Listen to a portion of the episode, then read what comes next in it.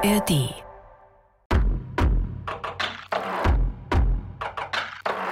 Die Woche ist fast vorbei.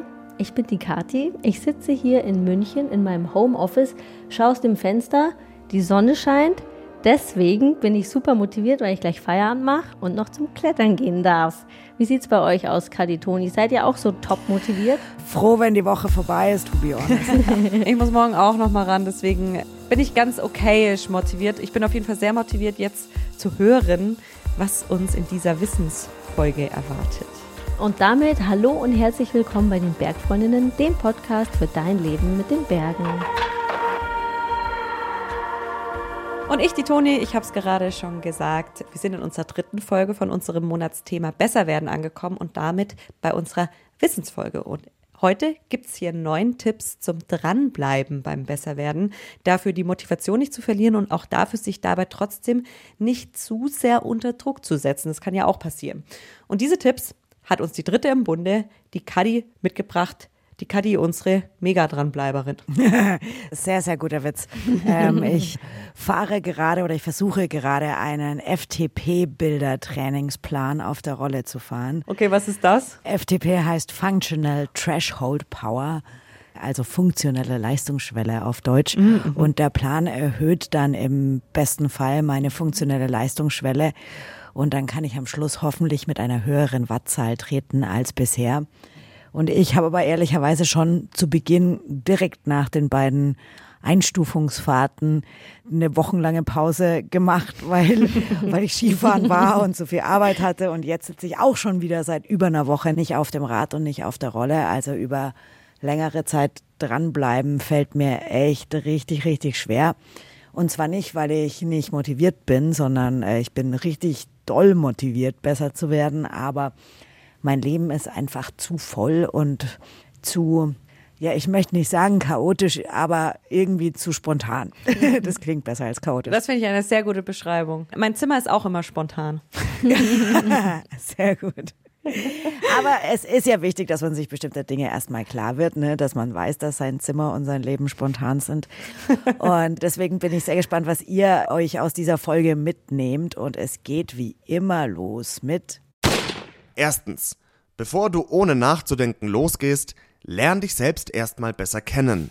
Denn nur du weißt, was dich motiviert, welche Motivtendenzen du hast. So nennt man das in der Motivationsforschung. Du musst dir also zuerst einmal die Frage stellen, welche Beweggründe habe ich, damit mich etwas motiviert oder damit ich etwas tue oder etwas lasse oder auch vermeide. In beide Richtungen geht das. Und manche antworten mit, ich bin aus mir heraus motiviert, weil irgendwas intrinsisch so stark ist. Andere Motivtendenzen beschäftigen sich dann eher mit dem Außen. Also ich möchte es irgendwie Leuten, meinen Zweiflern zeigen oder ich möchte dem und dem gerecht werden oder so. Beides ist vorhanden, beides ist legitim und beides führt dazu, dass Motivation zustande kommt. Das ist Laura Sophie Usinger. Sie ist Sportwissenschaftlerin und Sportmanagerin. Als Coachin arbeitet sie mit AusdauerathletInnen, TriathletInnen und TrailrunnerInnen zusammen.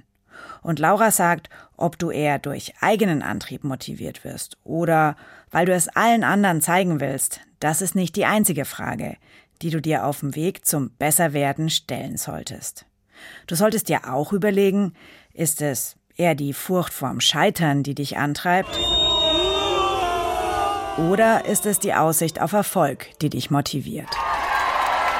Leute, die von der Aussicht auf Erfolg motiviert werden, haben in der Zielsetzung meist was mit einem mittleren bis erhöhten Schwierigkeitsgrad. Das heißt, was, was sie challenged, was sie vielleicht so ein bisschen überfordert, was sie aber dahingehend auch motiviert, das zu schaffen. Wenn du zu diesen Leuten gehörst, hast du vermutlich einen hohen Selbstwert und schätzt dich und dein Können meistens recht realistisch ein. Wenn du Erfolg hast, dann schreibst du diesen dir selbst zu. Und wenn du scheiterst, siehst du das nur als einen notwendigen Teil des Prozesses. Als Grund, es einfach nochmal zu probieren. Du näherst dich deinen Zielen vermutlich auf eine gesündere Art als Leute, die sich durch die Furcht vor Misserfolg motiviert fühlen. Denn wenn du zu diesen gehörst, dann wählst du dir oft zu leichte oder das Gegenteil, viel zu schwere Ziele und Aufgaben. Leute wie du geraten dann in so eine wie so ein bisschen selbstzerstörerische Haltung, weil sie den Erfolg, wenn der einsetzt, anderen zuschreiben, weil sie sagen, ja, mein Ziel war zu leicht oder jeder andere hätte das auch gekonnt. Oder Misserfolg wird dann komplett auf sich selbst projiziert und sagt, ja, ich bin einfach unfähig dafür. Du weißt nicht, was für ein Typ du bist, weil du dir noch nie ein großes sportliches Projekt vorgenommen hast? Dann schau dir einfach dein restliches Leben, deine Arbeit, deinen Alltag an. Wie ist es denn da? Immer noch keine Ahnung? Auch nicht schlimm. Denn das Leben ist nicht schwarz-weiß, sondern es gibt Menschen, die dazwischen liegen. Die das eine Mal den Applaus beim Sieg schon hören können und ein anderes Mal Angst haben, ausgebuht zu werden. Du musst dir dann vielleicht nur ein bisschen mehr Gedanken über dich selbst machen und darüber, in welcher Situation du dich gerade befindest. Was ich spannend finde, ist, dass diese Tendenzen erstmal nichts über den tatsächlichen Erfolg aussagen. Also auch jemand, der total Misserfolgsfurcht hat, kann total erfolgreich sein, weil ihn das so sehr antreibt. Grundsätzlich kann man mit beiden Tendenzen Erfolg haben oder auch keinen Erfolg haben. Aber entspannter ist der Weg zum Erfolg, wenn du daran glaubst und dich dabei nicht immer vor deinem eigenen Scheitern fürchtest. Falls Zweifel und Furcht dich bisher oft begleitet haben, denke darüber nach, dir von einem Coach oder einer Trainerin helfen zu lassen. Sie spiegelt dir die Außenwahrnehmung, entwickelt mit dir ein realistisches Selbstbild und prüft deine Zielsetzung auf Machbarkeit. Und damit sind wir auch schon bei Zweitens, setze dir ein Ziel. Und zwar ein möglichst konkretes. Denn wenn man kein Ziel hat, dann kennt man den Weg noch nicht. Wenn man sich nicht für einen Berg entscheidet sozusagen oder für eine Etappe, dann weiß man ja gar nicht, welchen Weg man überhaupt einschlagen soll. Das ist Angeli Gavlik von der Deutschen Sporthochschule in Köln. Sie und ihre Kollegin Juliane Mackenbrock, die ihr gleich noch hört, forschen im Bereich der Motivationspsychologie. Sie wollen herausfinden, wie sich durch motivationspsychologische Impulse unser Verhalten ändern kann und wie wir dadurch zum Beispiel körperlich aktiver werden. Dazu gehört, dass unsere Ziele nicht irgendwelche Wischiwaschi-Ziele sein dürfen, sondern dass sie smart sein müssen, wie Juliane Mackenbrock erklärt. Bei Zielen gibt es oft so einen Merksatz, dem man begegnet. Also die Ziele sollen smart sein, das heißt spezifisch, messbar, für sich selbst akzeptiert, realistisch und auch terminiert. Also es sind diese fünf Buchstaben, die dann eigentlich in dem Ziel verankert sein sollten. Okay, nochmal langsam. Spezifisch, messbar, akzeptiert, realistisch und terminiert. Oder kurz eben smart. Und das A von Smart, das für akzeptiert steht, ist vielleicht sogar das Wichtigste dabei, sagen Juliane und Angeli von der Sporthochschule. Denn akzeptiert bedeutet, dass man selbst mit dem Ziel fein ist und sagt, also ich bin damit einverstanden, das Ziel erreichen zu wollen. Und wenn das so ist, dann ist es auch ein Ziel, an dem man gerne arbeiten möchte. Genau, dass es nicht von außen sozusagen auferlegt wird. Also das kennt man ja auch, dass man zum Arzt geht und er vielleicht äh, legt einem nahe, sich sportlicher zu betätigen oder die Ernährung umzustellen oder ähnliches. Aber wenn es nicht von einem selbst, also wenn es nicht ja, ein intrinsisches Ziel ist oder in der Theorie sagt man auch selbstkonkordantes, was zu meinen eigenen Werten, zu meinen eigenen Wünschen, Normen passt, dass es dann nicht nachhaltig genug angestrebt wird, sag ich mal. Also dass der Wunsch, es zu erreichen, dann nicht so hoch ist. Zugegeben, du musstest dir jetzt schon recht viel Gedanken über dich selbst machen, um die Basis für deine Motivation auf dem Weg zum Besserwerden zu legen. Und so geht es jetzt auch erstmal weiter. Denn um ein Ziel zu finden, das du selbst auch wirklich erreichen willst, das also das A für akzeptiert aus Smart erfüllt, dafür musst du nochmal in dich reinhören, sagt Trainerin Laura Sophie. Also ist man total wettkampforientiert? Zieht man aus so einer Wettkampfsituation Motivation oder ist das vielleicht sogar der Grund, warum man diesen Sport betreibt? Ist man siegorientiert? Hat man Lust zu gewinnen oder hat man einfach nur Lust zu partizipieren, Lust sich zu messen, egal was dann am Ende bei rauskommt? Oder ist man gar nicht so unbedingt dieser Sieg-Wettkampftyp, sondern eher so ein zielorientierter Mensch, wo man sagt, ist mir eigentlich egal, was ich am Ende erreiche, ich brauche diesen Prozess, um zu dem Ziel zu gelangen und damit bin ich eigentlich glücklich und zufrieden. Und dann kann man dementsprechend auch seine Ziele formulieren. Hast du also ein Outcome-Ziel, also geht es dir beispielsweise um die Top-10-Platzierung beim nächsten Trailrunning-Wettbewerb oder doch eher ein Performance-Ziel, so wie Kati in unserer Story, die zum ersten Mal eine Route im achten Schwierigkeitsgrad klettern wollte? Oder ist es vielleicht ein Prozessziel und du willst einfach regelmäßiger auf dem Mountainbike sitzen, so wie Toni, weil es dir ja eigentlich Spaß macht? Egal was für eine Art Ziel du dir suchst, vergiss nicht, dass auch der Weg das Ziel ist. Ja, ja, Floskelalarm. Aber Ausdauertrainerin Laura Sophie Usinger erklärt, warum da wirklich was dran ist. Ich würde immer empfehlen, dass man sich nicht nur eine Art von Ziel setzt. Also wenn ich Sportler habe, die jetzt sagen, ich möchte das und das gewinnen, dann ist natürlich die Fallhöhe extrem hoch.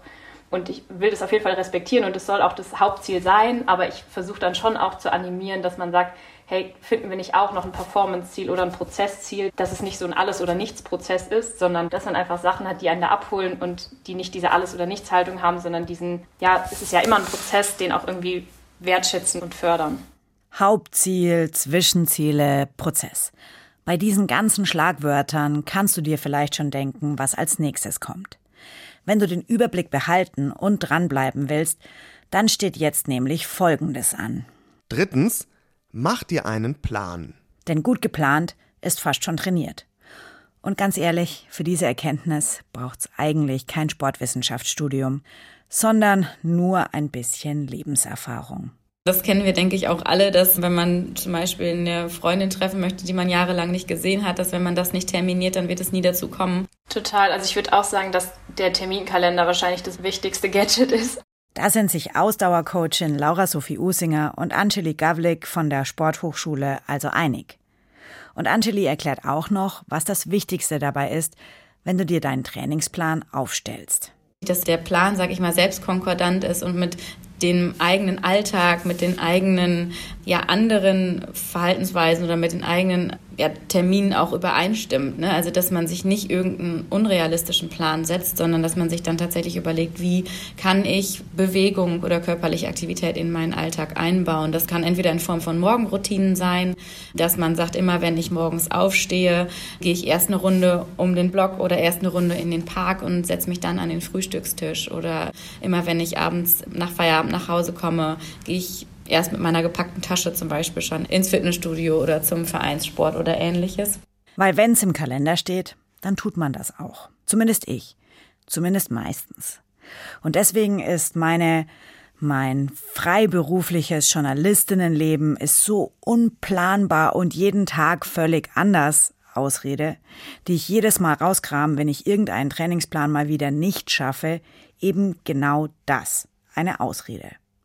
Alles, was ich tun müsste, trotz all meiner Liebe zur Spontanität, ist die Einheiten für meinen FTP-Bilder-Trainingsplan einfach fix in meinen Kalender zu schreiben und sie dann safe durchzuziehen. Easy as that. Äh, was? Moment, was? Das soll jetzt schon das ganze Geheimnis gewesen sein? Aber so einfach ist es ja eben doch nicht. Na gut, Kevin, so heißt der Mensch, der hier spricht, du hast recht. So einfach ist es eben doch nicht immer. Zumindest nicht für alle Menschen. Und auch für mich nicht. Was mir hilft, die Gründe dafür zu kennen. Und vielleicht hilft dir das ja auch. Deswegen geht's weiter mit. Viertens. Wenn du Motivationsprobleme hast, dann mach dir klar, woher sie kommen. Grundsätzlich gibt es zwei Typen von Menschen. Die Kadis und die Katis.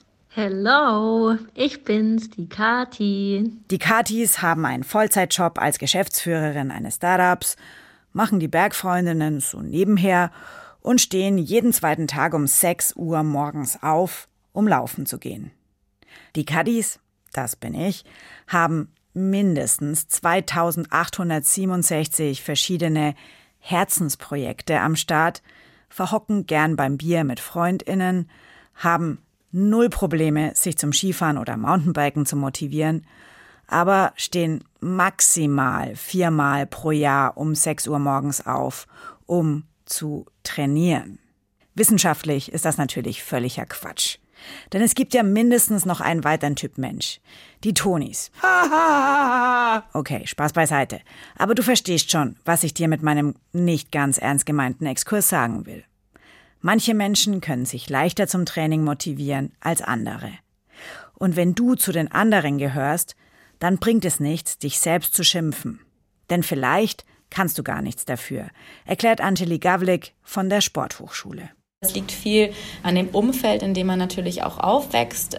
Wie ist die Erziehung? Sind die Eltern eher fördernde oder hemmende Faktoren in der sportlichen Karriere, sag ich mal? Bringen sie ihre Kinder gerne zu Vereinsaktivitäten? Unterstützen sie es? Macht das Umfeld auch viel Sport? Da wird man viel geprägt, aber auch generell, wie Ausprägend sind die Ressourcen und die Barrieren, die man dann halt auch hat. Ne? Wohnt man in der Nähe von Sportstätten? Ist der Zugang vereinfacht? Wird man unterstützt oder gibt es eher viele hemmende Faktoren? Unsere Beziehung zum Sport ist also stark abhängig von unseren Erfahrungen in der Kindheit, in Familie und Schule. Und bei mir zumindest erklärt das perfekt, warum ich nie ein Problem habe, bei 30 Zentimeter Neuschnee um 6 Uhr morgens aufzustehen oder mich, egal auf welches Rad zu setzen, aber ich Laufen oder andere sehr performanceorientierte Sportarten einfach nicht packe. Ski und Fahrrad, das war schon immer kästlerische Familienangelegenheit.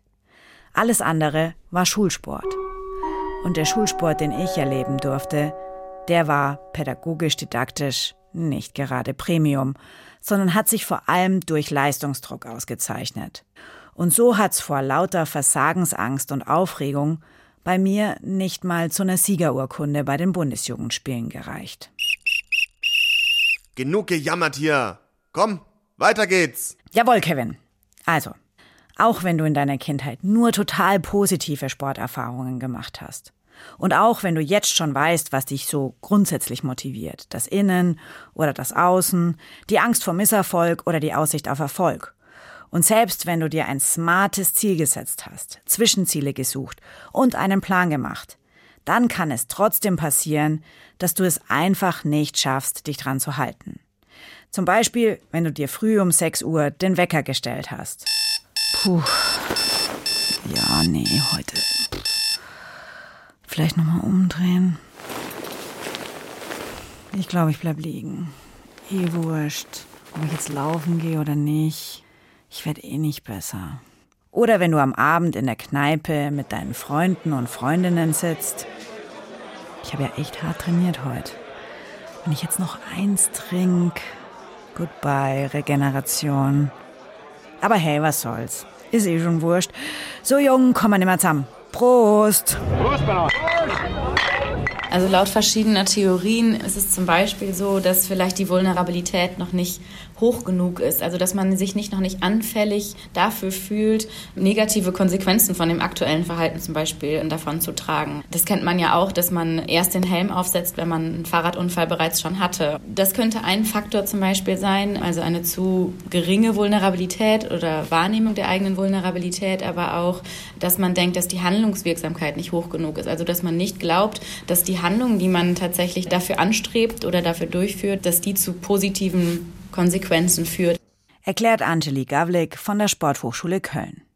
Und vielleicht hilft dir diese Erkenntnis ja schon, weil du dir dann nochmal bewusst machen kannst, wie schlecht das dritte Glas Wein für die Regeneration ist und wie sehr du es morgen bereuen wirst. Oder dir klar machst, was dir dein Training bisher schon gebracht hat. Damit wären wir bei Fünftens. Erinnere dich an positive Erlebnisse. Die Frage darf ich mir sehr gerne häufiger stellen, was ist mir gut gelungen? Und ich muss es auch, ja, wenn es mir unangenehm ist, niemanden auf die Nase binden. Es reicht, wenn ich es mir selber klar mache. Und das hilft enorm über Motivationslöcher hinweg.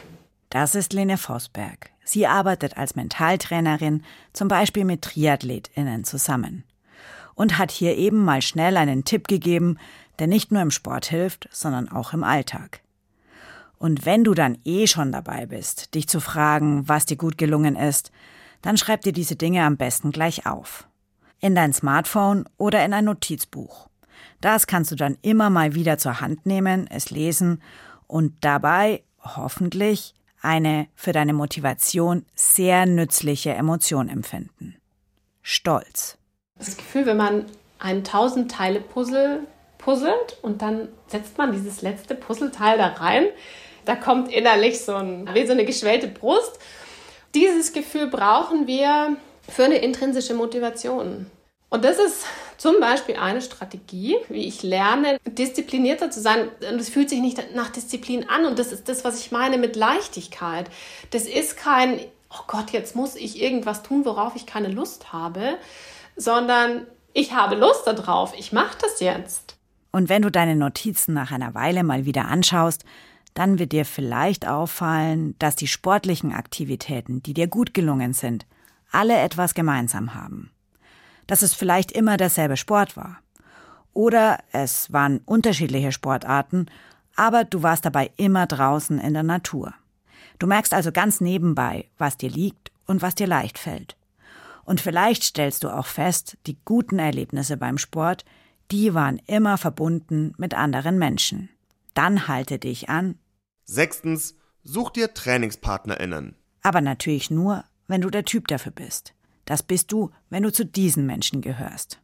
Menschen mit dem starken Bedürfnis nach sozialer Eingebundenheit, dass die Personen vielleicht gar nicht wegen der eigenen Kompetenzen zum Sport gehen, sondern dass sie zum Sport gehen, weil sie merken, dass sie akzeptiert und respektiert werden in der Gruppe, dass das ein schönes Gefühl für sie ist. Genau, dass sie merken, dass sie gemeinsam in der Gruppe an einem Ziel zum Beispiel arbeiten, dass sie sagen, okay, mit der Gruppe gemeinsam schaffen wir es, vielleicht ein Spiel zu gewinnen, vielleicht ein Schrittziel zu erreichen oder ähnliches. Deswegen werden ja auch so Gesundheitssportgruppen oft ja in der Gruppe veranstaltet, um diese soziale Eingebundenheit zu nutzen.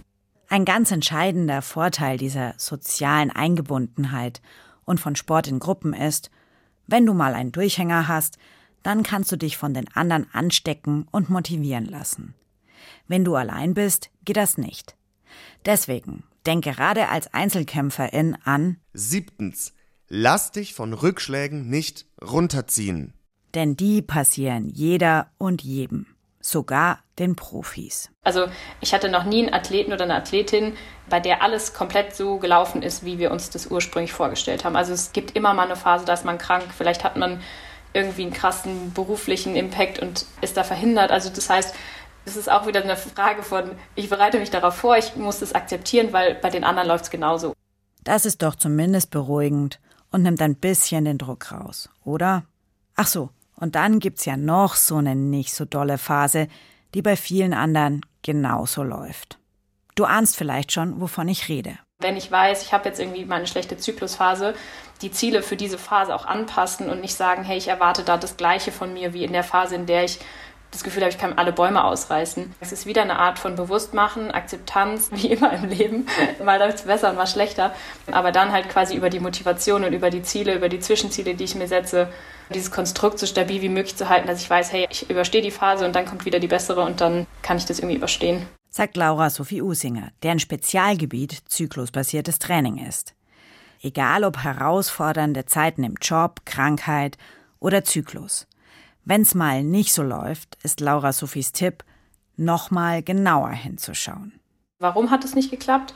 War das jetzt, weil du einfach beruflich so viel Stress hattest, dass eigentlich meine Zielvorgabe für den Tag, die wir hatten, total unrealistisch war?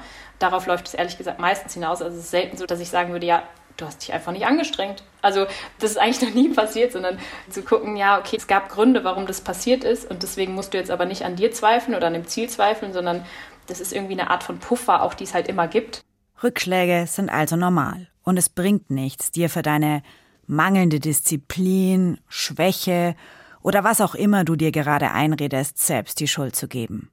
Und damit kommen wir zu Achtens, mach dir keinen Druck. Aber ein bisschen ist erlaubt, sagt Laura Sophie. So eine gewisse Art von Druck schafft ja auch erstmal das Commitment und die Herausforderung und vielleicht auch die Motivation. Das heißt, grundsätzlich würde ich das gar nicht als so sehr negativ behaften, aber es macht natürlich ein Problem, wenn es in eine Richtung kippt, dass ich vor lauter Druck und Angst und Stress irgendwie total blockiert bin. Und da ist so die Frage, muss das eigentlich sein? Gerade nämlich, wenn man nicht davon lebt. Muss es nicht, findet Mentaltrainerin Lene Vosberg. Sie sagt, du und ich, wir schaffen es auch ohne unnötigen Leistungsdruck zu unserem vollen Potenzial. Aber wie bitte kriege ich das denn hin? Wenn du dich das auch fragst, dann halte dich an. Neuntens. Trainiere nicht nur deinen Körper, sondern auch deinen Geist. Oder besser gesagt, deine mentale Stärke. Denn sie hilft dir gerade dann, wenn es mal nicht so läuft. Wenn du dir zu viel Druck machst oder wenn du es nicht schaffst, deinen inneren Schweinehund zu überwinden. Aber was ist mentale Stärke überhaupt? Mentaltrainerin und Triathletin Lene Vosberg erklärt es so. Ganz simples Experiment, wenn man sich hinstellt und mit beiden Beinen einfach auf dem Boden steht und mal spürt, das ist so eine kleine Pendelbewegung. Das ist ein ganz natürlicher Zustand, den wir haben, dass wir immer in Bewegung sind und immer ausgleichen. Und für mich ist mentale Stärke nichts anderes, als dass wir genau das Können zwischen Anspannung und Entspannung hin und her zu pendeln. Ja, und auch ja, in die Anspannung reinzugehen, brauchen wir, ist wichtig, bringt uns vorwärts und da auch wieder rausgehen zu können. Und rüber sozusagen die Entspannung zu schwappen, weil auch das brauchen wir und da auch wieder rauszukommen. Um diese Pendelbewegung irgendwann mal möglichst bewusst steuern zu können, solltest du Lust haben, dich mit dir selbst auseinanderzusetzen. Und vielleicht fällt es dir ja selbst auf, du hast mir tatsächlich bis zu dieser Stelle zugehört. Wie oft habe ich gesagt, du musst in dich hineinhören, dir Gedanken machen, überlegen, nachdenken. Also hast du wohl Freude daran, deine Ziele und deine Motivation zu hinterfragen und zu analysieren. Glückwunsch. Das ist die beste Basis für mentale Stärke. Und dann braucht es dafür eigentlich nur noch zwei Dinge. Zeit und Ruhe. Es funktioniert aber am besten, wenn ich eben lerne, auch mal fünf Grad sein zu lassen. Wie entspanne ich denn eigentlich richtig? Und ist ein Füße hochlegen, ist das auch ein Füße hochlegen? Oder mache ich da eigentlich wieder schon 35 andere Dinge gleichzeitig? Und ich komme gar nicht zu der Entspannung. Tja, das ist jetzt die gute Nachricht zum Schluss. Also für mich zumindest. Und wenn du auch zur Fraktion der HustlerInnen gehörst, für dich ja vielleicht auch. Ruhepausen gehören dazu und sind sogar wichtig. Sehr wichtig. So, das waren sie, die Tipps zum Dranbleiben beim Besserwerden, die Motivationsleitsätze sozusagen. Ehrlicherweise habe ich die ganze Zeit, auch während ich diese Folge gemacht habe, darüber nachgedacht, ob ihr beiden wohl eher der Typ Mensch seid, der sich von der Aussicht auf Erfolg motivieren lässt oder eher der Typ Mensch, der sich motiviert fühlt, weil er so Angst hat, Misserfolg zu haben. Ihr erinnert euch an die Stelle in der Folge. Ja, ich glaube, ihr könnt es euch schon denken, wahrscheinlich. ich glaube, mich treibt tendenziell eher, Misserfolg ist, finde ich, ein zu starkes Wort. Aber ich glaube schon, mich treibt eher der Worst Case an. Ich bin ja auch eine passionierte Worst Case Szenario-Denkerin. Deswegen ist es schon, glaube ich, tendenziell bei mir eher so der andere, aber was ist, wenn ich es nicht schaffe? Also wenn ich jetzt mhm. gerade so an unsere Tour, die jetzt ja im Juli ansteht, nach Paris mit den Bikes denke, dann ist bei mir jetzt schon eher so das Bild im Kopf, scheiße, Entschuldigung, wenn ich es so deutlich sage, was mache ich, wenn ich am Tag fünf einfach nicht mehr weiter kann, weil mir der Hintern so weh tut, meine, weil meine Muskeln nicht mehr können, wenn ich alle aufhalte. Also das ist jetzt gerade so ein bisschen eher bei mir im Kopf, wenn ich denke, ich muss anfangen zu trainieren als jetzt das Bild, wenn wir die Champs-Élysées entlangfahren und uns zahlreiche Menschen mit weißen Taschentüchern zujubeln. Das habe ich mir fast so ein bisschen gedacht, dass du da eher auf der Seite zu verorten bist. Wie schaut's bei dir aus, Kathi? Bei mir, ich bin auf der ganz anderen Seite, Toni. Ich bin auf der. Ach was. Ach was, ne? Hättest du nicht gedacht. Wer hätte das Ich bin gedacht? auf der Seite, ich visualisiere schon den Erfolg.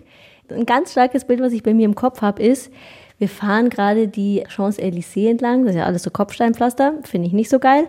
Aber ich merke so richtig, wie es so rüttelt. Ich schaue nach links, rechts, keine Ahnung, wo ich fahre. Ich schaue euch jedenfalls an. Wir grinsen uns alle total dämlich an, weil wir uns so freuen, weil wir das Ziel schon sehen. Der Wind weht uns um die Näschen und die Sonne scheint. Das ist mein Zielbild und das habe ich so präsent und da freue ich mich so richtig geil drauf. Die Leute mit den Taschentüchern, die habe ich jetzt nicht bei mir im Bild. Äh, Ich wüsste auch nicht, woher die kommen, aber die Sonne und die Stimmung und wir grinsen alle super happy, weil wir mega stolz auf uns sind. Das ist krass präsent bei mir. Wie ist bei dir, Kadi? Also ich kenne beide Seiten. Ich Ja. kenne die Seite, dass man einfach nicht scheitern möchte und deswegen motiviert ist. Und ich kenne aber auch die Seite, dass einen die Vorstellung, wenn dann irgendwas fertig ist und man es fertig in der Hand hält oder was geschafft hat, dass einen das glücklich macht. Und beides funktioniert bei mir. Mal so, mal so. Hängt, glaube ich, so ein bisschen vom konkreten Projekt, der Tagesform und der Stimmung bei mir ab.